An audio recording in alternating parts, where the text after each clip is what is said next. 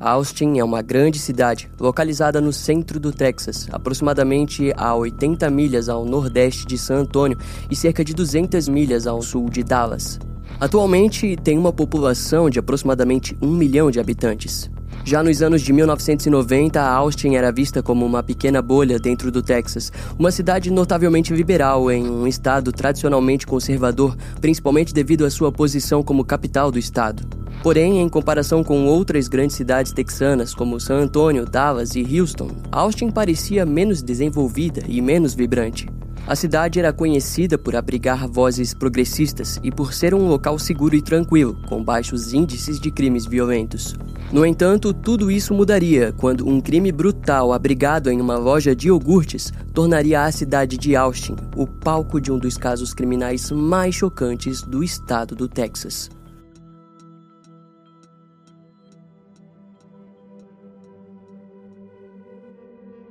Faltavam poucos minutos para a meia-noite, quando, no dia 6 de dezembro de 1991, o jovem patrulheiro do Departamento de Polícia de Austin, Troy Gay, avistou uma enorme fumaça vindo de uma loja de iogurte local. Imediatamente ele telefonou para os bombeiros e depois para o seu departamento de polícia. Assim, o primeiro bombeiro de plantão a chegar foi Rainy Garza, que notou que toda a loja de iogurte estava tomada por uma fumaça negra e densa. Diante aquilo, ele logo entendeu que o incêndio possivelmente estava ocorrendo na cozinha ou em algum ponto ao fundo da loja.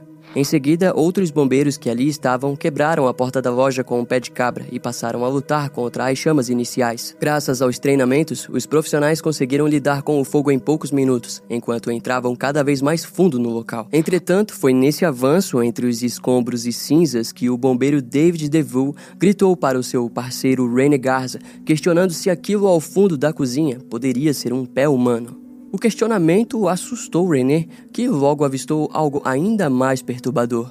Assim que avisaram a polícia, a central rapidamente encaminhou o chamado para o sargento de patrulha, John Jones, que naquele momento estava lidando com um programa televisivo de Austin que vinha acompanhando os seus movimentos como parte de um projeto.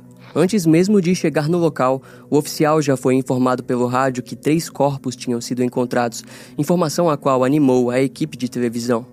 No entanto, quando John chegou no estabelecimento, aos fundos da cozinha da loja de iogurte, ele viu uma cena ainda mais grotesca. Haviam quatro corpos, três deles empilhados um sobre o outro e visivelmente queimados. Já o outro cadáver foi observado a poucos metros do monte, separado por algum motivo até então desconhecido. Embora o sargento John Jones estivesse um pouco perdido por conta da equipe de televisão que lutava para conseguir imagens exclusivas do ocorrido, ele ainda era um investigador da unidade de homicídios, então precisou focar em analisar a cena do crime até que a equipe forense especializada chegasse no local. Dada a sua experiência, John notou que, embora as vítimas estivessem irreconhecíveis, possivelmente se tratava de quatro jovens mulheres.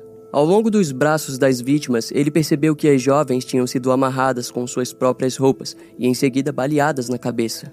Ainda na cena do crime, John passou a acreditar que o criminoso ou criminosos poderiam ter executado as mulheres e depois ateado fogo nos corpos.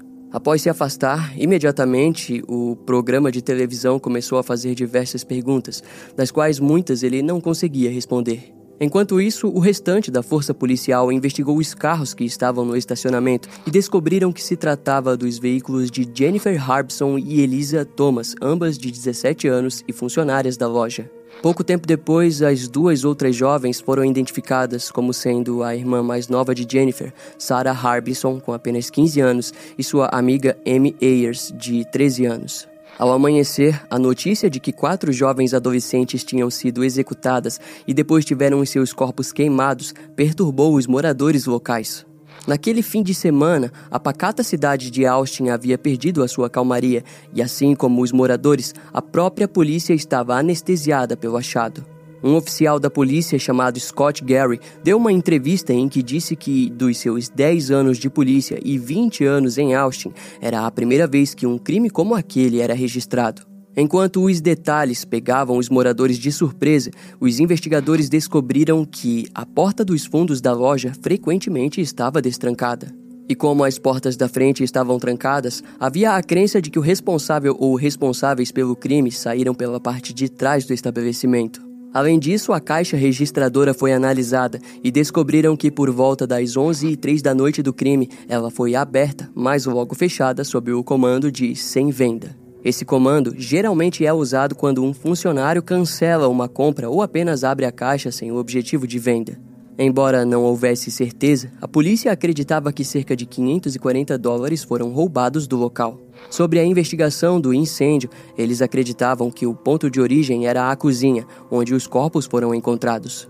Segundo o especialista em incêndios criminosos de Austin, Melvin Stahl, ele acreditava que o incêndio teria começado por volta das 11h42 da noite, cerca de 40 minutos depois que a loja deveria ter sido fechada e também 39 minutos após o comando de sem venda registrado no caixa do estabelecimento. Assim, Melvin teorizou que o criminoso ou criminosos ficaram no local por cerca de uma hora antes de decidir matar as jovens. Nesse ponto da investigação, vale ressaltar que os bombeiros lidaram com um incêndio como algo acidental e uma ocorrência comum, ou seja, eles vieram jogando água em toda a cena do crime. Então, além de danificar ainda mais as evidências, eles também danificaram extremamente os corpos das vítimas. Curiosamente, Melvin notou que os responsáveis pelo crime teriam cercado os corpos com copos cheios de fluidos de isqueiro com o objetivo de intensificar o incêndio. Afinal, as vítimas foram queimadas rapidamente em uma intensidade anormal, tanto que joias e muitos dos dentes foram destruídos pelas chamas. Desse modo, a polícia estava convencida de que um único homem não poderia ter feito aquilo sozinho. Assim, teorizaram que os criminosos sabiam exatamente o que estavam fazendo, pois vestígios de papel da loja e caldo de chocolate também foram encontrados nos corpos das vítimas.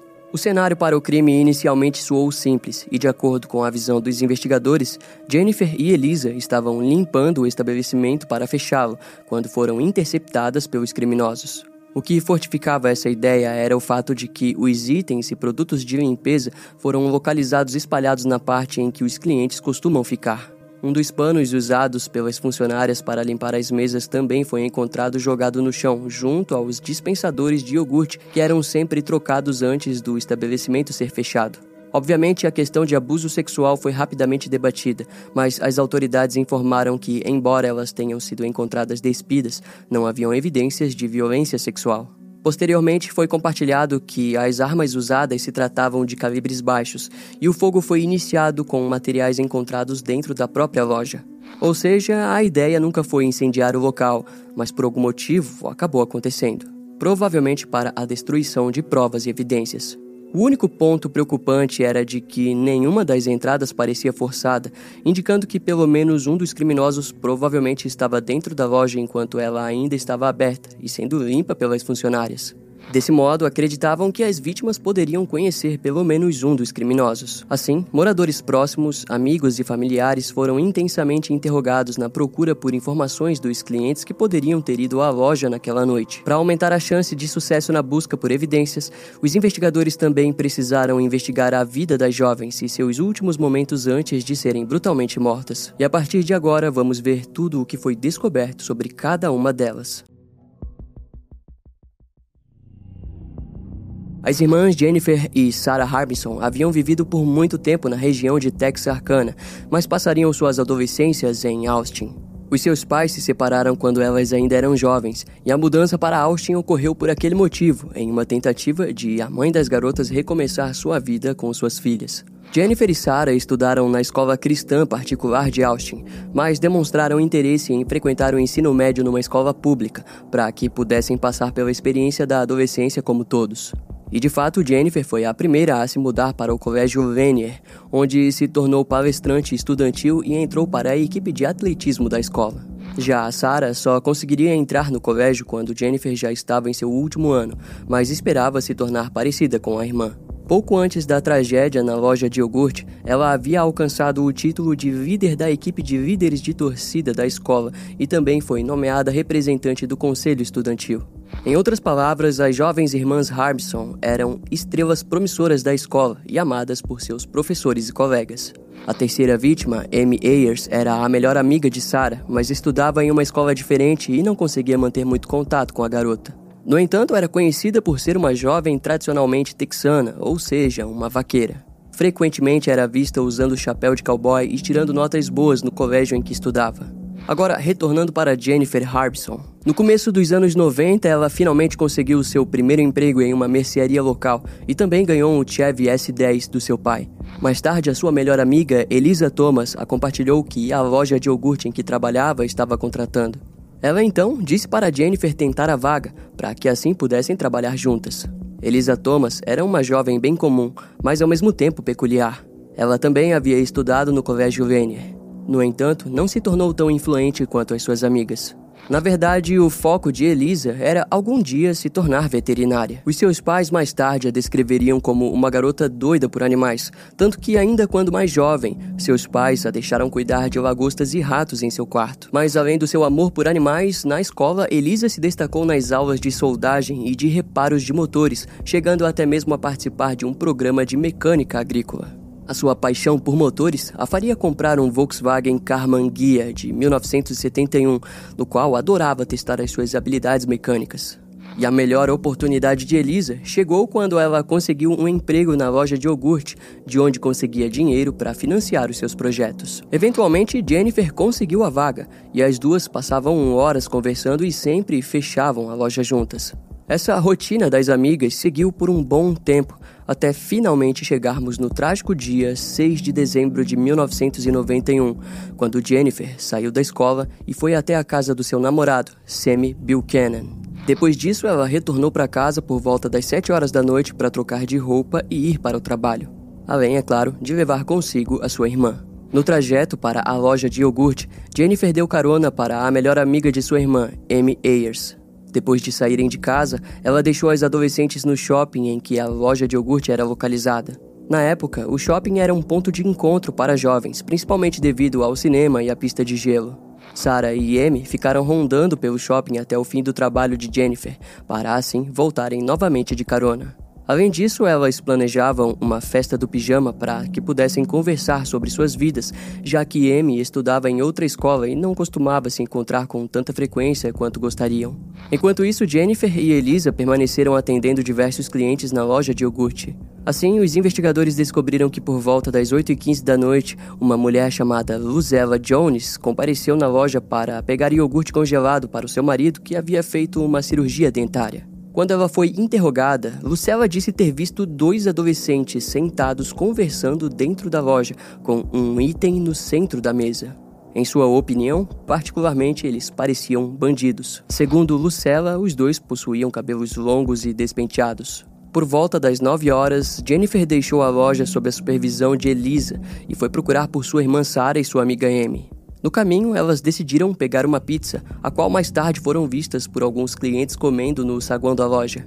Às nove e meia, a mãe de Elisa, Maria Thomas, apareceu na loja para visitar sua filha e em seguida voltou para casa. Quando ela foi interrogada, disse que não havia ninguém no estabelecimento e que tudo estava normal. Próximo das 10 da noite, um ex-policial militar chamado Dear Croft compareceu na loja ao lado de alguns amigos.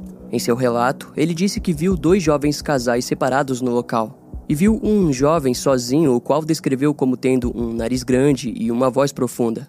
De acordo com Deercroft, ele achou o jovem estranho, pois parecia inquieto. O ex-policial também notou que o sujeito fez o pedido de uma simples lata de refrigerante para em seguida ir até o banheiro. Embora Jill Croft tenha ficado alguns minutos no local, no momento em que saiu, o tal jovem ainda não havia voltado para sua mesa. Por volta das 10h42, um casal que tinha acabado de sair do cinema foi em direção à loja para conseguir uma sobremesa. Quando interrogados, relataram terem visto dois homens sentados na mesa próxima da caixa registradora. Eles usavam jaquetas e moletons grossos. Um deles era musculoso e outro mais magro. Segundo o casal, as jovens começaram a limpar o estabelecimento e a botarem as cadeiras para cima das mesas quando eles estavam saindo. Diante a essa testemunha, os investigadores notaram que as únicas cadeiras que não estavam em cima das mesas eram a que os homens foram vistos sentados pelo casal. Sobre Sarah e Amy, o casal informou não terem visto, levando assim a polícia a crer que, no momento do assalto, as jovens estavam na parte de trás da loja. Agora, o ponto de vista dos familiares das jovens também foi investigado. De acordo com as descobertas, nas horas finais da noite, os pais das jovens não acharam estranho o atraso. Afinal, era comum tanto para Jennifer quanto para Elisa pararem em algum lugar no campus da escola para visitar os animais que elas criavam em um projeto escolar. sendo eles, por parte de Jennifer, um grupo de cordeiros e de Elisa, uma pequena criação de porcos. Assim, os investigadores concluíram sobre tudo o que havia acontecido naquela noite, indicando que no momento do atraso, todas as quatro jovens estavam vivendo os seus últimos minutos de vida. Na primeira semana de investigações, a polícia de Austin recebeu diversas dicas de pessoas que desejavam ajudar. O problema, no entanto, era de que os investigadores não encontravam nenhum tipo de evidência que indicasse algum indivíduo já conhecido na polícia. De certa maneira, eles começaram a acreditar que o crime parecia ter sido completamente aleatório. E enquanto aquilo acontecia, os corpos tinham sido enviados para uma nova autópsia, que seria feita pelo escritório do legista do condado de Tarrant. Em alguns dias, um relatório das descobertas principais foi enviado para Austin. A descoberta mais importante foi de que a jovem fora do monte era Amy Ayers, e diferente das outras meninas, o assassino acertou dois disparos em sua nuca, com um dos projéteis atravessando sua mandíbula e bochecha. Ao que parece, ela teria tentado fugir e foi baleada, e teve seu corpo parcialmente queimado. Em seguida, ainda viva, tentou rastejar para fora dos fundos, mas sucumbiu minutos antes da chegada dos bombeiros. Ao redor do seu pescoço também foi encontrado um tipo de pano enrolado, mas não o bastante para matá-la. E ainda mais curioso foi que quem a matou portava uma arma de outro calibre. Ou seja, possivelmente havia mais de um criminoso. Foi concluído que Jennifer, Elisa e Sarah foram mortas por uma arma de calibre .22. Além disso, evidências de DNA do namorado de Jennifer, Sammy Buchanan, foram encontradas na cena do crime. Contudo, foi provado que aquilo aconteceu porque horas antes os dois haviam tido relações sexuais. Embora na época não houvesse sido divulgado, o legista acreditava que Amy Ayers teria sido agredida sexualmente. Na época, poucos detalhes foram compartilhados com o público, principalmente sobre as questões sexuais. O motivo estava no fato de que o promotor distrital acreditava que informações coletadas seriam evidências importantes que apenas os criminosos poderiam fornecer. Em outras palavras, eles desejavam evitar que pessoas doidas surgissem reivindicando os crimes e apenas contando detalhes já compartilhados, algo comum em crimes dessa natureza. Nos primeiros meses após o crime, as autoridades de Austin notaram que diversos roubos começaram a ocorrer no shopping em que a loja de iogurte estava localizada. Um dos estabelecimentos de roupas próximo à loja do crime chegou a ser furtado oito vezes, fazendo com que os proprietários instalassem grades reforçadas. Essa conexão com outros casos fez com que os investigadores entrassem em contato com as autoridades do Novo México, onde um crime parecido havia ocorrido alguns anos antes na cidade de Las Cruces. Segundo as informações, diversas pessoas foram baleadas na cabeça e deixadas para morrer em uma pista de boliche local, que em seguida os criminosos iniciaram um incêndio para destruir evidências do crime. Mas essa investigação não trouxe nenhuma descoberta, e esse caso permanece arquivado até os dias de hoje. Diante disso, o sargento John Jones foi entrevistado pela rádio KLBJ de Austin e compartilhou que a força policial acreditava que a motivação do crime poderia ser algo ligado a drogas. De acordo com ele, o cenário caótico deixado pelos criminosos era muito semelhante a diversos casos envolvendo criminosos sob influência de narcóticos.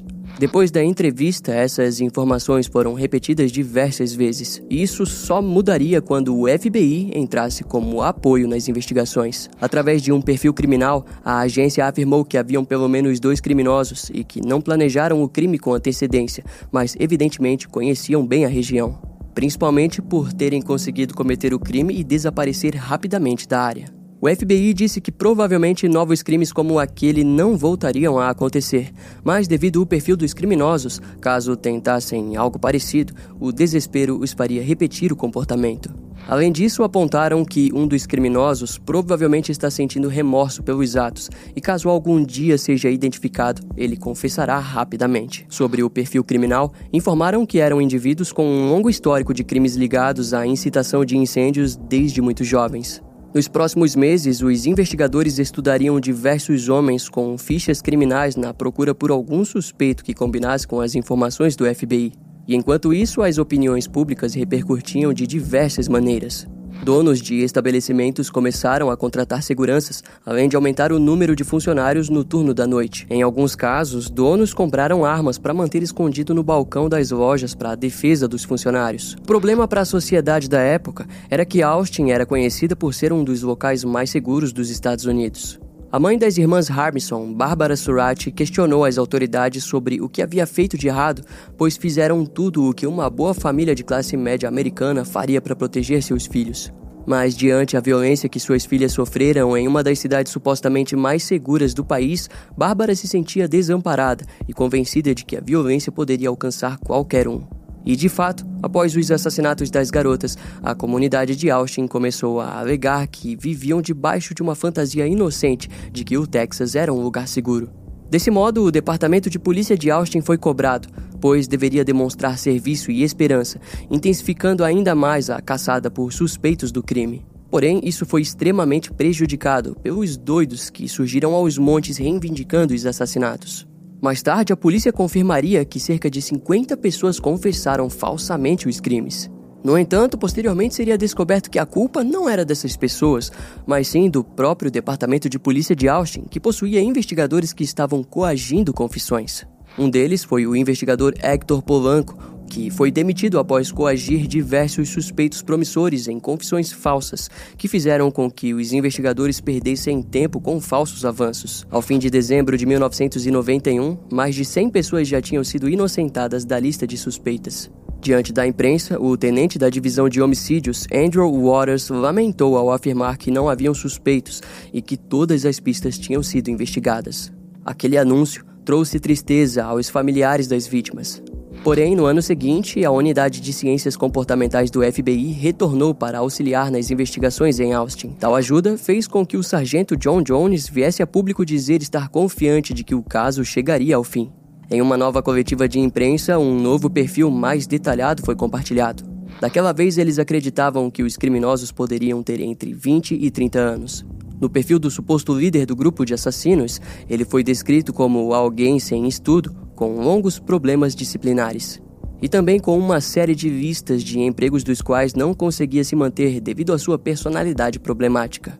Além de também descrevê-lo como um jovem que possivelmente ainda vive com os pais e é frustrado com sua própria aparência.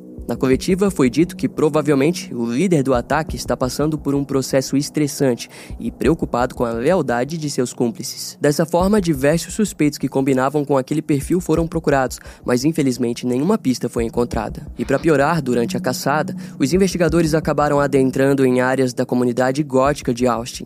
Naquela época, o pânico satânico ainda refletia em todo os Estados Unidos, então, de certa forma, os roqueiros góticos, ou apenas pessoas de preto, como eram chamadas, rapidamente se tornaram suspeitas do crime. Em fevereiro de 1992, novos casos de investigadores coagindo pessoas daquelas comunidades a prestar depoimento contra os seus próprios amigos foram relatados. Uma mulher chamada Clary Levane chegou a ser presa enquanto um programa de televisão filmava o ocorrido. Para milhares de pessoas, ela foi descrita como a sacerdotisa de um culto satânico, quando na verdade a maioria dos itens que possuía em casa eram nada mais do que argila ou ossos de animais. Obviamente, aquilo gerou revolta na comunidade gótica, alegando que a polícia de Austin estava usando o caso dos assassinatos das quatro jovens como argumento para expulsar a comunidade da cidade. Em resultado, o tenente Andrew Waters alegou que não acreditava que a comunidade gótica estivesse envolvida, mas afirmou que não planejava excluí-los da lista.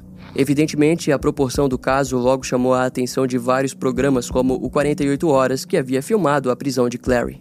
Mas daquela vez o programa focou no sargento John Jones, que era frequentemente questionado sobre o andar das investigações. Em julho de 1992, o tão aguardado baile de formatura, que frequentemente é esperado pelas meninas colegiais, fez com que uma comoção enorme surgisse em Austin. Diversos antigos colegas vieram a público e informaram o pesar da perda. Para os pais de Jennifer e Sarah, que perderam duas filhas de uma vez só, tudo parecia ainda mais obscuro. Em resultado, a loja de iogurte foi fechada pelo proprietário.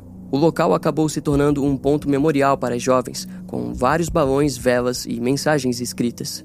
Além disso, naquela altura, diversos outdoors tinham sido erguidos em que as imagens das quatro garotas eram postas junto a uma grande pergunta: Quem matou essas garotas? A resposta, porém, parecia jamais surgir. Essa pergunta permaneceu por meses, até que uma imagem de um possível suspeito começou a ser compartilhada. Segundo as autoridades, o suspeito era um jovem de cabelos longos visto dentro de um Chevy branco de quatro portas. Esse esboço rapidamente remeteu os investigadores a um caso de novembro de 1991, um mês antes dos assassinatos na loja de iogurte, onde uma mulher foi sequestrada por três homens e violentada em um prédio na mesma rua da loja. Eventualmente, um desses homens foi identificado como Albert Cortez, membro de uma gangue de motociclistas.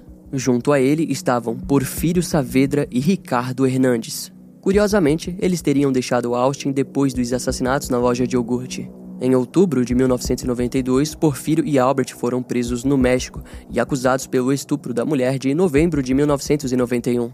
Ao serem interrogados pelas autoridades mexicanas, eles confessaram a autoria no assassinato das quatro meninas de Austin. Diante o esboço da polícia americana, ficou evidente para o México que eles eram os responsáveis. Porém, mais tarde, ambos falariam que foram torturados e coagidos a confessarem o crime em Austin. Albert e Porfírio acabaram condenados, mas Ricardo Hernandes fugiria por anos. Assim, as autoridades de Austin, embora tenham viajado até o México para conversar com os suspeitos, acabaram inocentando os homens. E a insatisfação no resultado das investigações fez com que aos poucos o grupo de investigadores desmoronasse. Em 1993, o sargento John Jones foi afastado e transferido para a unidade de divisão de assaltos. Ele serviria apenas como consultor nas investigações, mas não poderia fazê-la por conta própria.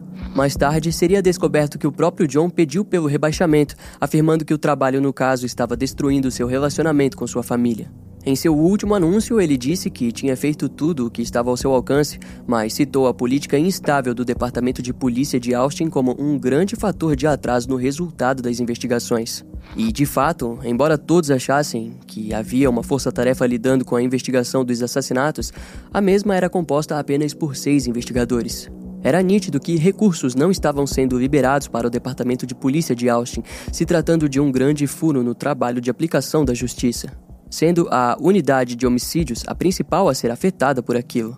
Em 1994, as famílias das quatro jovens mortas entraram com uma ação contra os donos do shopping em que a loja de iogurte estava empregada. De acordo com eles, mesmo sabendo que aquela região seja frequentada por um público em geral jovem, nada era feito para proteger os adolescentes e muitos dos funcionários das lojas.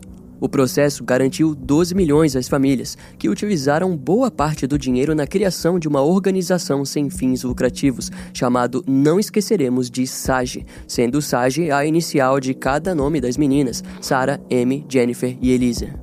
O projeto focaria em enviar materiais e recursos para que empresas e escolas do Texas pudessem investir em maneiras de evitar crimes como os que tiraram a vida das jovens. Depois disso, todas as famílias abandonaram a cidade de Austin, alegando que era impossível viver na região em que as meninas por um momento chamavam de lar.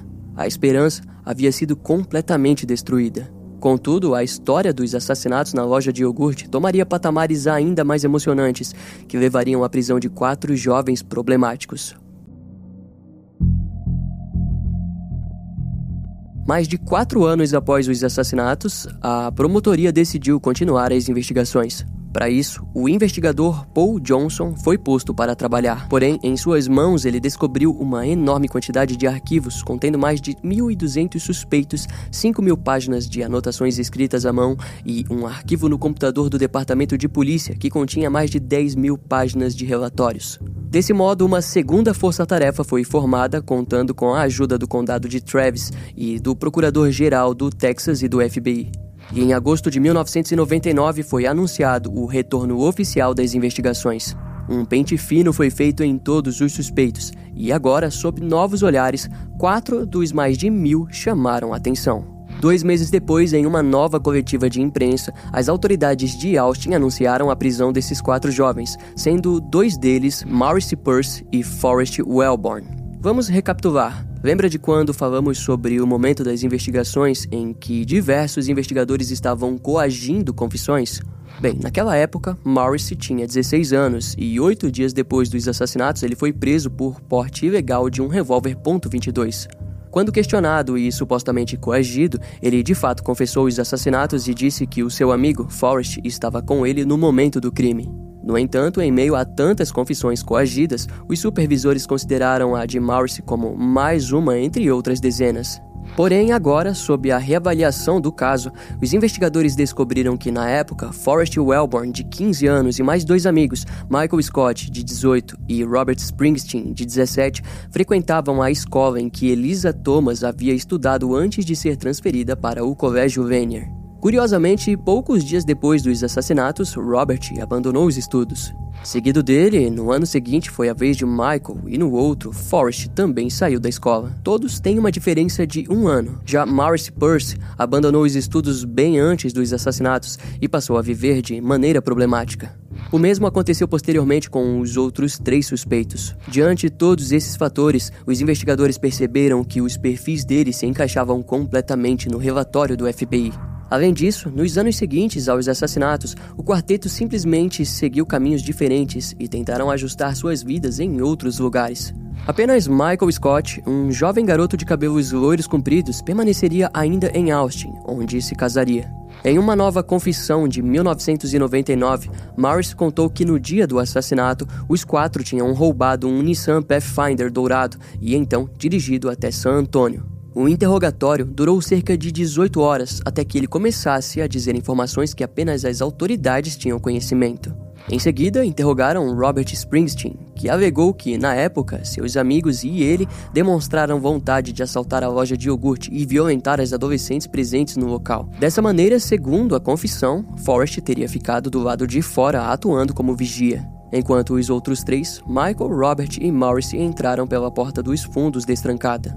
Após render as jovens, eles as fizeram se despir e abusaram sexualmente de duas delas, para no fim as amarrar com suas próprias roupas e executá-las. O trio então incendiou os corpos, roubaram o dinheiro do caixa e fugiram. Diante a suposta verdade dos acontecimentos, a promotoria anunciou que pediria a pena de morte aos acusados.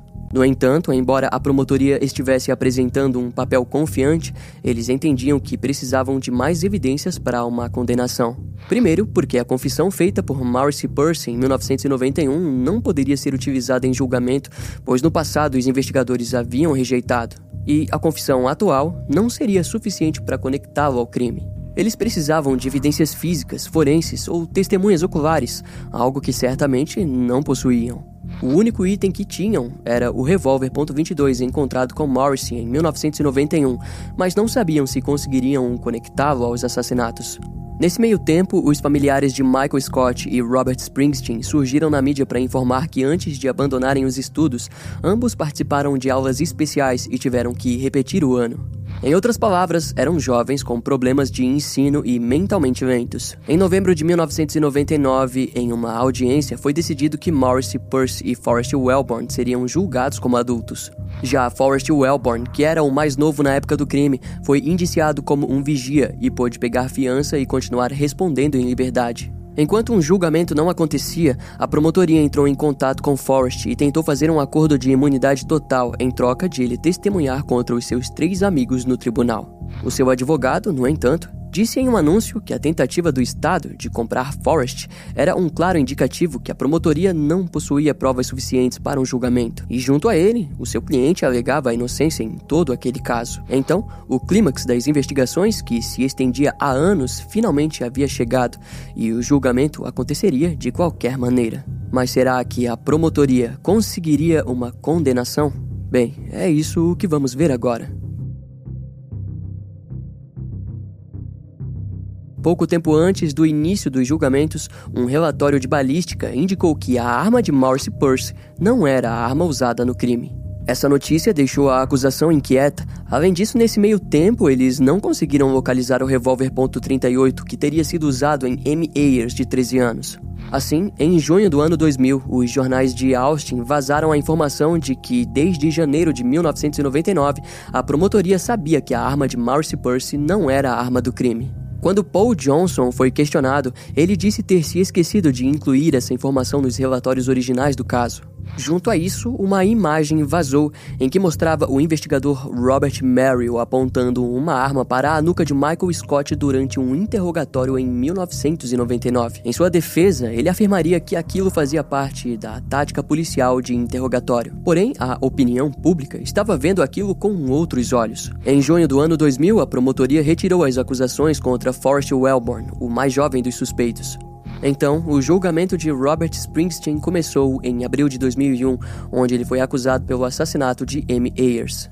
A promotoria não tinha evidências físicas, então criou o caso baseado apenas nas confissões de 1999 e com testemunhas adicionais que o conheciam na época do crime. Assim, o júri não precisou de muito tempo para ser convencido e logo condenou Robert à morte. No ano seguinte, Michael Scott foi julgado e acusado também apenas pelo assassinato de Amy Ayers. O plano da promotoria era conseguir pelo menos uma pena de morte, pois sabiam que provar o envolvimento do réu nos quatro assassinatos seria impossível. Além do mais, caso ele fosse absolvido, o Estado planejava o acusar pelos outros três assassinatos, garantindo assim que ele continuasse preso enquanto respondia ao processo. Em setembro de 2002, Michael acabou sendo considerado culpado e sentenciado à prisão perpétua com possibilidade de condicional. Já o julgamento de Maurice Percy estava prestes a acontecer, mas foi anulado depois que concluíram que não havia nada contra ele. A ausência de testemunhas e o relatório da balística, que concluía que sua arma não foi usada nos crimes, tornava o julgamento inviável. Maurice, então, foi liberado e inocentado. Nos anos seguintes, a pena de morte de Robert Springsteen foi anulada e transformada em perpétua. Posteriormente, em 2006, o Supremo Tribunal anulou o julgamento de Robert, alegando que foi injusto. A promotoria tentou apelar contra a decisão, mas o tribunal se negou a ouvir o recurso. Algum tempo depois, o mesmo ocorreu com Michael Scott, tendo assim sua condenação anulada. Contudo, a promotoria de Austin continuou a acusar ambos os homens, fazendo com que permanecessem presos. A equipe de defesa então pediu a realização de testes de DNA mais avançados com as evidências retiradas dos corpos das vítimas. Em resposta, a promotoria alegou que os itens foram contaminados ao longo dos anos, mas o juiz mesmo assim concordou em fazer o teste. Em 2008, os resultados dos testes de DNA feitos com os fluidos retirados da vítima Amy Ayers apontaram que ela foi violentada sexualmente, mas o DNA não era compatível com nenhum dos quatro já acusados pelo crime. Junto a isso, foi provado que nenhum vestígio de DNA dos quatro homens foi encontrado em nenhum ponto da cena do crime ou das vítimas, os exonerando completamente de qualquer suspeita. Mas infelizmente as evidências eram pequenas demais para serem postas em um banco de dados estaduais ou federais para a procura dos verdadeiros assassinos. A defesa também foi ágil em pedir para que as amostras fossem testadas entre todos os investigadores que a manipularam durante o tempo de investigação, e o resultado deu negativo. E isso significava que aquelas amostras só seriam compatíveis com os verdadeiros assassinos. Tempos depois, em 2009, a promotoria, sob nova supervisão, precisou escolher entre continuar avançando contra os dois homens ou desistir. Eles então, em uma coletiva, anunciaram que não avançariam com o caso. Assim, no dia 24 de outubro de 2009, Michael Scott e Robert Springsteen foram liberados da prisão e posteriormente exonerados extraoficialmente do caso. Infelizmente, depois de livres, os dois precisaram lutar para conseguirem reconstruir suas vidas. E isso levou ao declínio final para Michael Scott. Em dezembro de 2010, ele se envolveu em um tiroteio com a polícia depois de fugir de uma parada de trânsito obrigatória de rotina. Os patrulheiros seguiram ele até um bairro residencial, onde foi visto fugindo a pé e, em pouco tempo, capturado. Porém, no processo, Michael pegou uma faca no cinto de um dos policiais e avançou sobre ele, resultando em um corte na orelha e garganta do policial. Por sorte, o oficial Frank Wilson sobreviveu, mas de maneira instintiva acabou sacando sua arma e matando Michael Scott com um disparo. Segundo seus advogados e familiares, a longa experiência com as autoridades de Austin fizeram com que Michael se tornasse paranoico com a força policial, ao ponto de ele de vez em quando alegar que estava sendo seguido e que acreditava que estavam apenas ganhando tempo para prendê-lo novamente. Até os dias de hoje, nenhuma nova acusação foi feita aos homens, mas por muito tempo os que continuam vivos precisam precisam lutar para recomeçar suas vidas e achar alguém que os dê uma chance de emprego. E no meio disso tudo, os familiares das quatro meninas assassinadas lidaram com os erros policiais em silêncio e em frustração. A única certeza que receberam com os testes de DNA foi de que três homens estavam envolvidos no assassinato de suas filhas. Um deles violentou sexualmente Amy Ayers e também Jennifer Harbison. O segundo perfil genético desconhecido foi encontrado em Sarah Harmison e o terceiro encontrado nas roupas de Evisa Thomas. Ao que parece, cada um deles lidou individualmente com uma vítima. Posteriormente, foi provado que o DNA do namorado de Jennifer, Sammy, foi encontrado no corpo de sua irmã Sarah. Isso porque o casal teria tido relações sexuais antes de ela ir trabalhar no dia do seu assassinato. Aquilo indica que o criminoso que violentou Jennifer também havia feito o mesmo com sua irmã, ou seja, um único homem teria violentado as três vítimas. A mãe de Elisa, Maria Thomas, acabou falecendo em 2015, sem nunca saber quem matou sua filha. Porém, os outros pais e familiares continuam liderando e insistindo em respostas. Afinal, é inimaginável compreender a dor dessas pessoas que precisaram lidar com o fato de que o caso permanece um mistério há mais tempo do que os anos de vida de suas filhas mortas. years.